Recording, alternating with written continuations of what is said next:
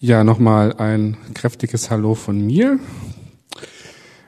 Schön, dass ihr alle da seid. Wir befinden uns gerade in einem besonderen Monat, einem sehr tiefgründigen Monat, vielleicht der tiefsinnigste Monat des Jahres. Es wird kälter, es wird dunkler, winterlich rauer und auch in diesem besonderen Jahr nochmal ein bisschen mehr. Kontaktbeschränkungen tun ihr Übriges. Doch auch im Kirchenjahr ist dieser Sonntag ja ein besonderer, äh, dieser Monat.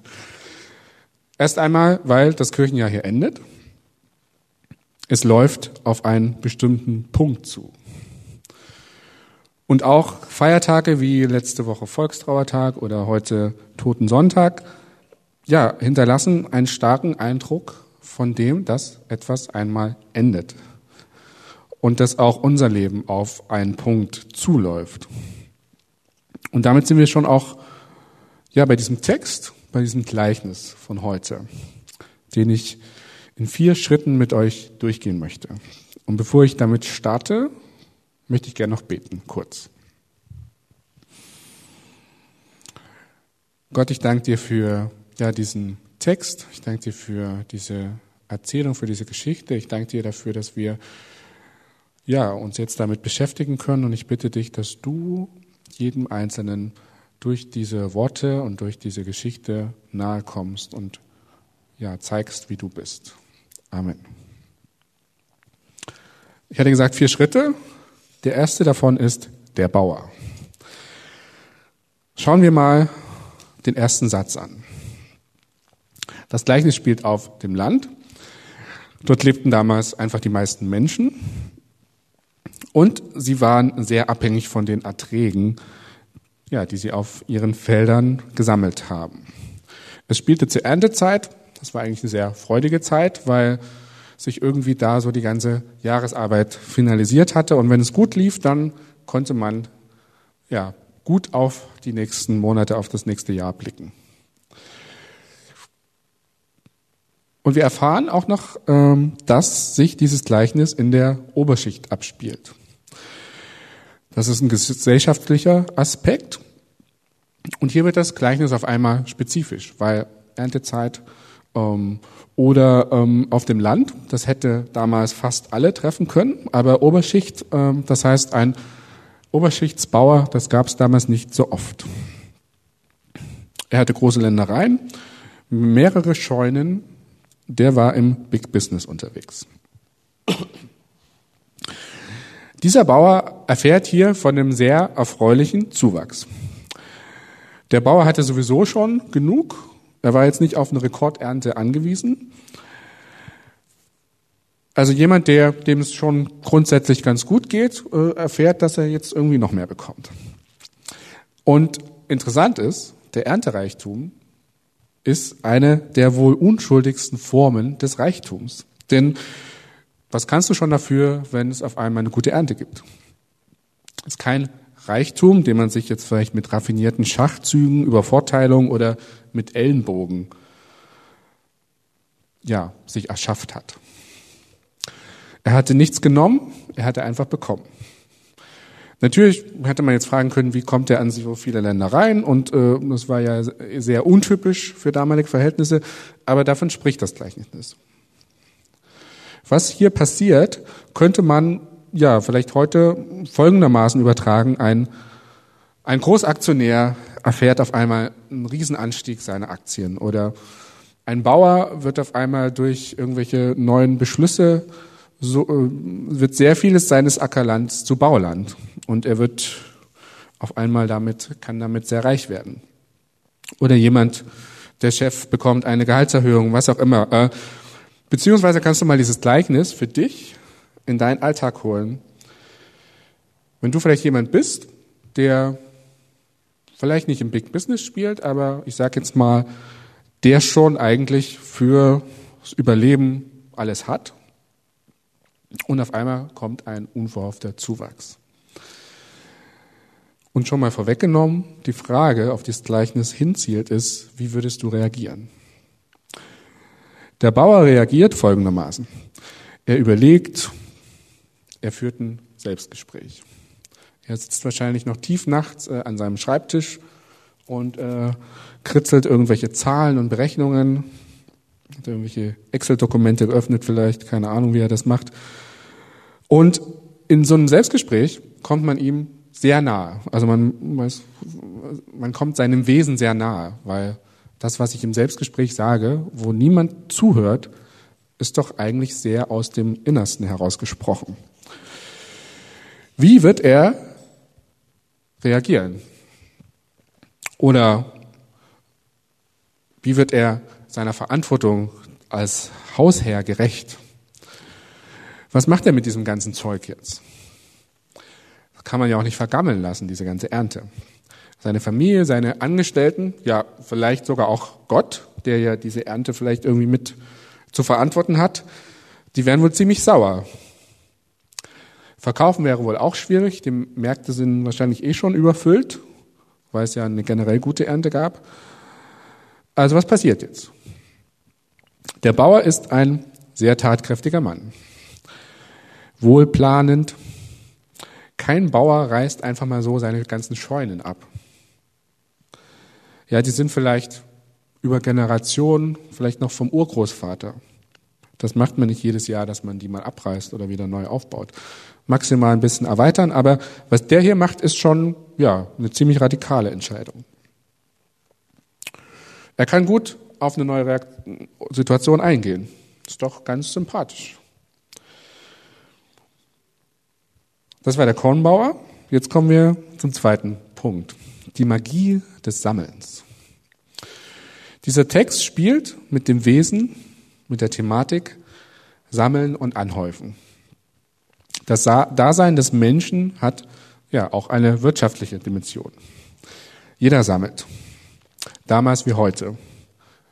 Damals war die gesamte antike Wirtschaft eine Sammel- und Lagerwirtschaft. Sammeln damals ist ein Grundzug, aber ebenso heute auch noch. Ja, LehrerInnen sammeln gute Ideen für den Unterricht. Pastorinnen äh, sammeln Zitate und Gedanken für die nächste Predigt. Es gibt Sammelordner, die sich sogar in die digitale Welt übertragen haben. Und man legt, überlegt vielleicht immer wieder, welche Sammelscheune muss ich erweitern, um mehr vom Leben aufnehmen zu können, zu, zu konservieren, festhalten zu können. Was brauche ich? Größeres Bücherregal, größeres Konto, weniger Arbeit, mehr Zeit für mich selbst.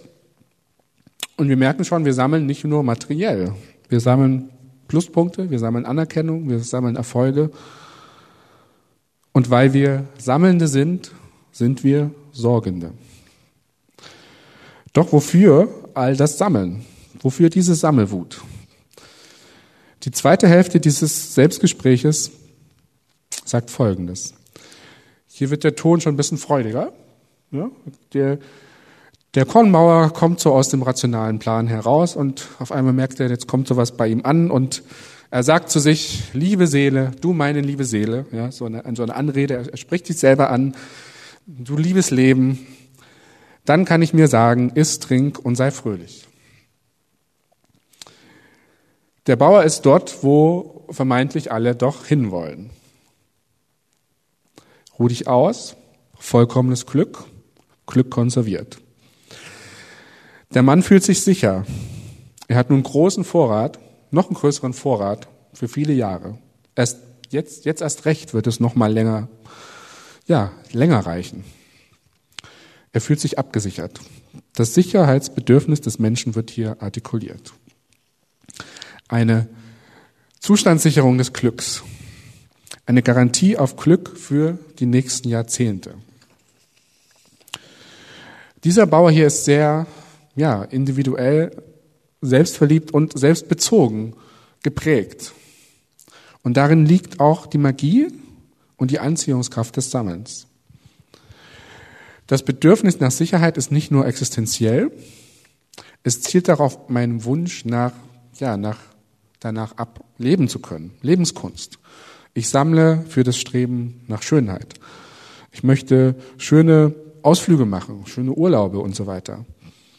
Ich möchte das Leben genießen, das Berlin-Leben genießen. Was Gutes, Schickes, was Besonderes essen. Eine schöne Wohnung haben, gute Kleidung. Vielleicht möchte ich auch selbst einfach nur schön sein.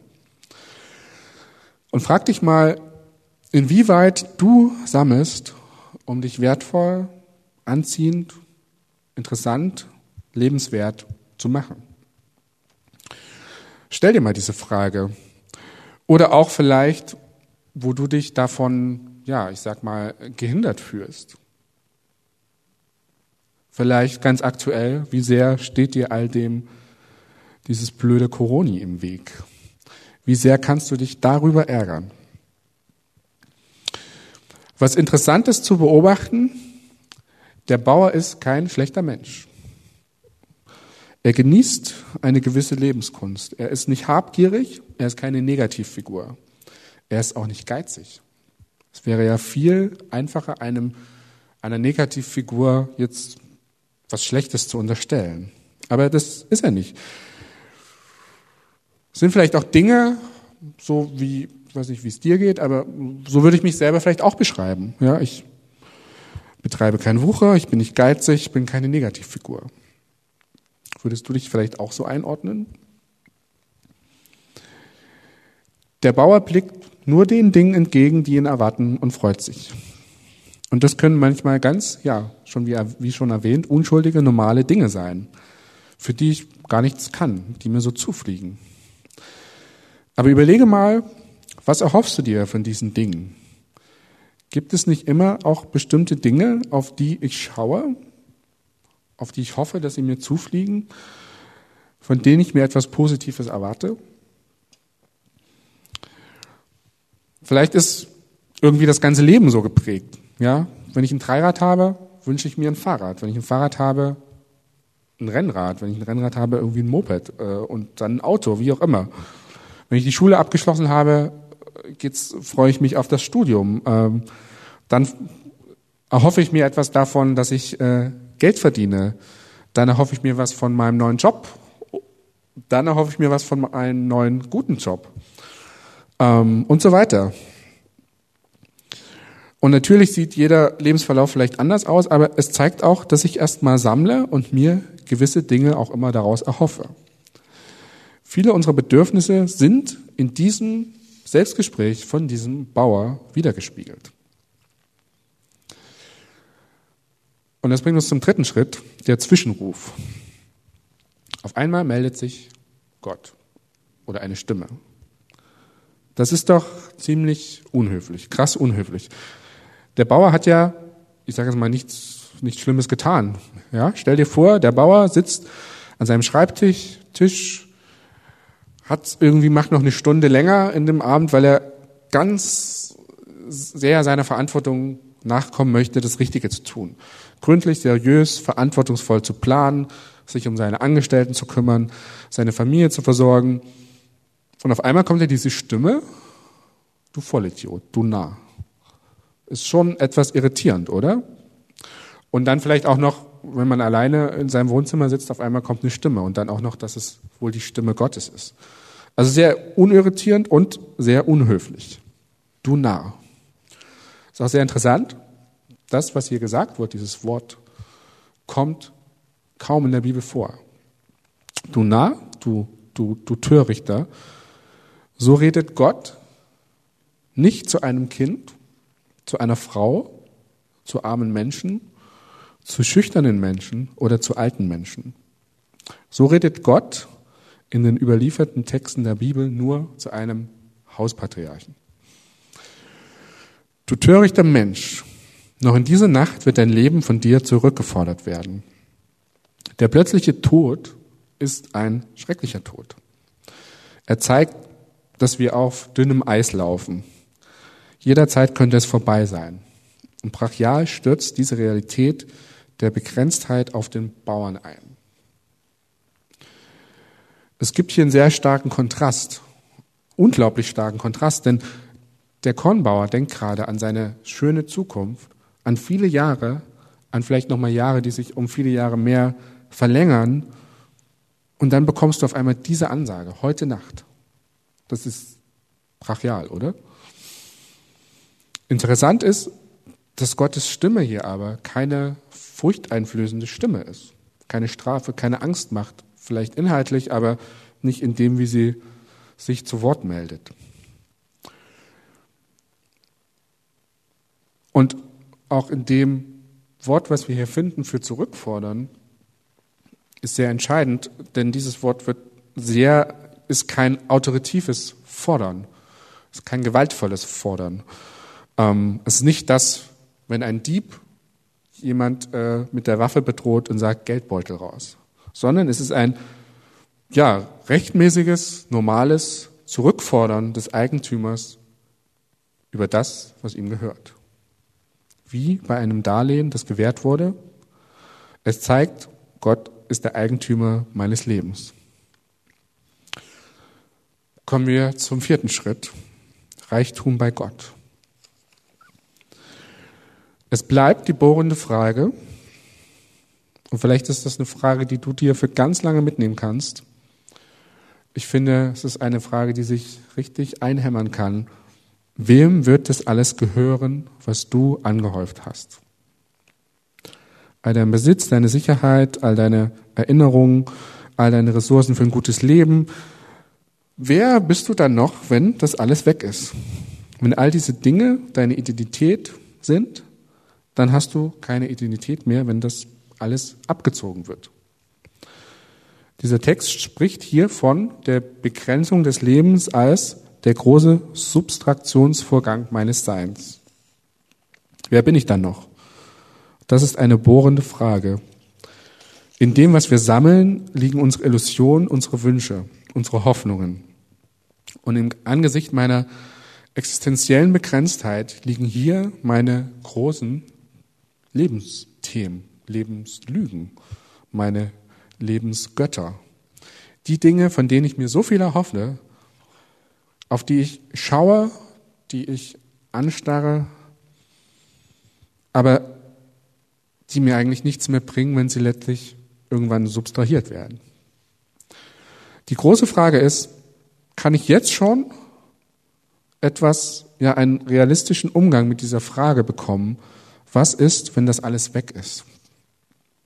Es ist eigentlich wunderbar und toll, dass es immer im Kirchenjahr diesen Moment auch gibt.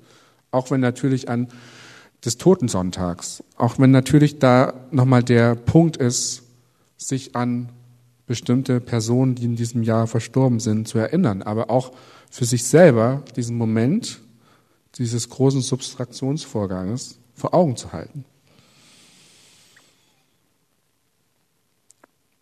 Und somit die Frage, wie kann ich vielleicht jetzt schon einen kleinen Schritt, November 2020, einen kleinen Schritt mit dieser Frage einen Umgang finden.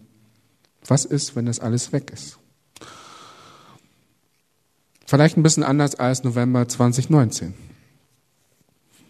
Was muss passieren, damit ich einen guten Umgang mit meiner Begrenztheit bekomme? Ein Burnout? Eine Trennung? Wirtschaftlicher Totalschaden? Konfrontation mit Krankheit oder vielleicht persönlich oder im näheren Umfeld mit der sehr starken Nähe oder der Möglichkeit von Tod? Was braucht es, damit ich dieser Realität ins Auge schaue und kluge Konsequenzen für mein Leben schon jetzt ziehe? Warum ist der Bauer eigentlich ein Idiot, ein Narre? Der Bauer hat doch richtig gehandelt. Jeder Bauer muss so handeln. Und wahrscheinlich nach dieser Geschichte würde jeder Bauer immer noch so handeln. Ähm, man kann dem doch eigentlich nichts vorwerfen. Man muss sogar so handeln wie er.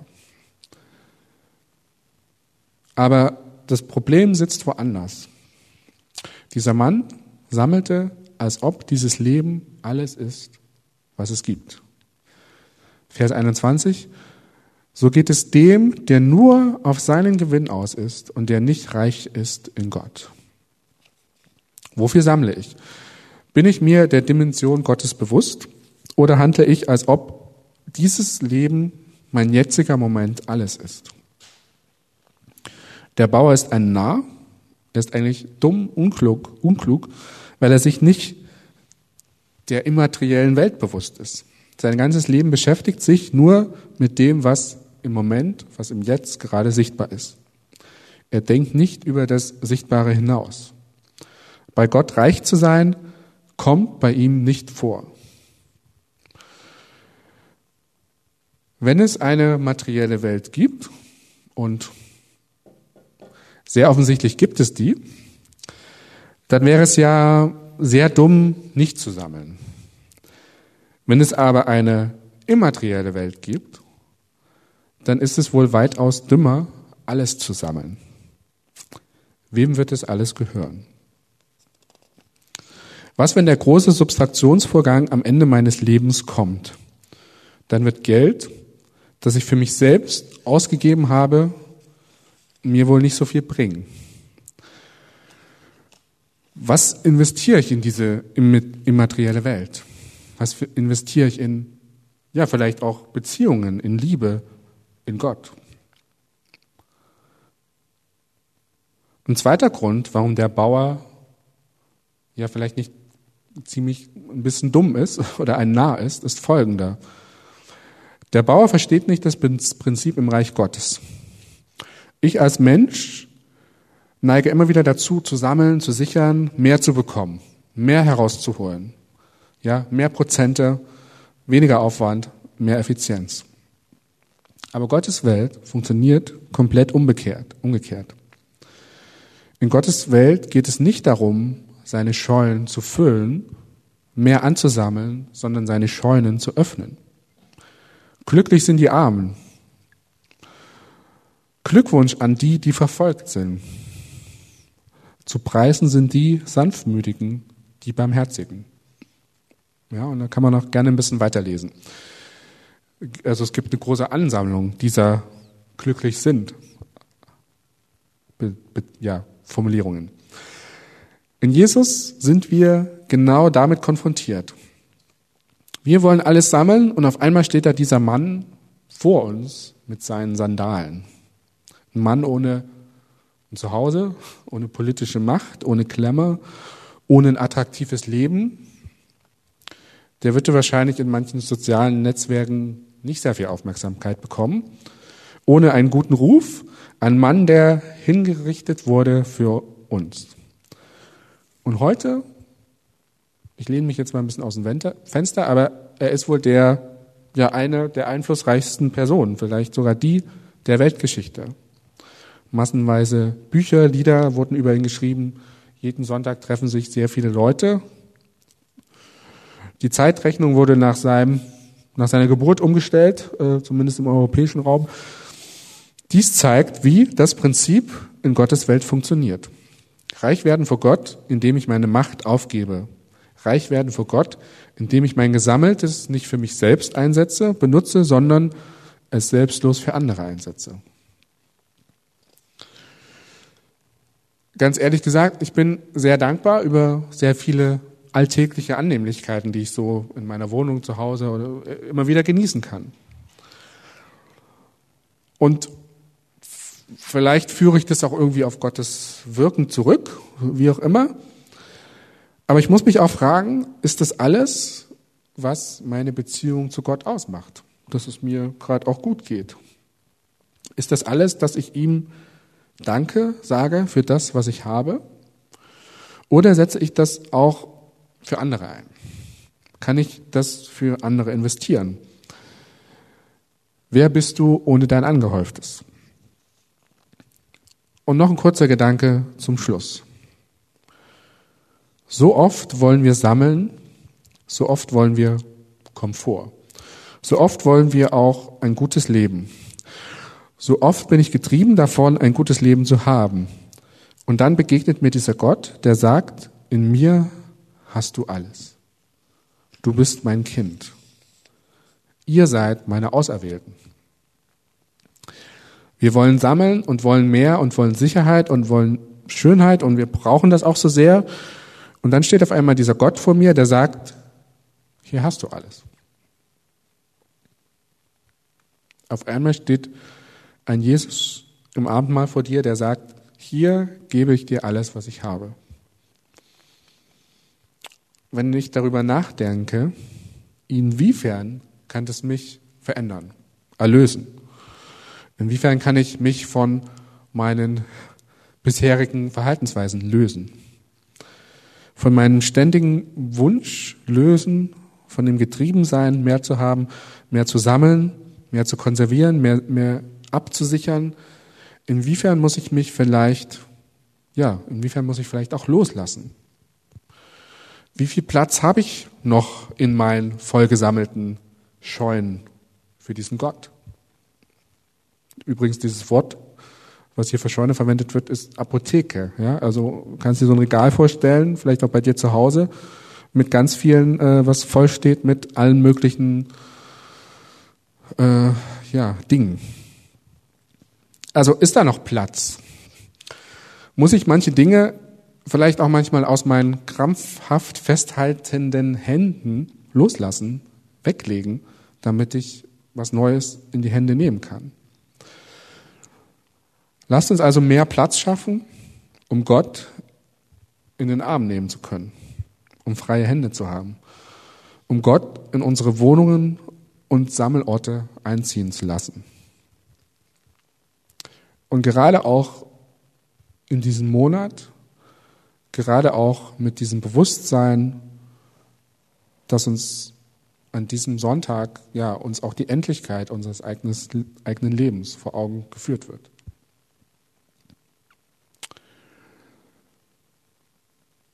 Amen.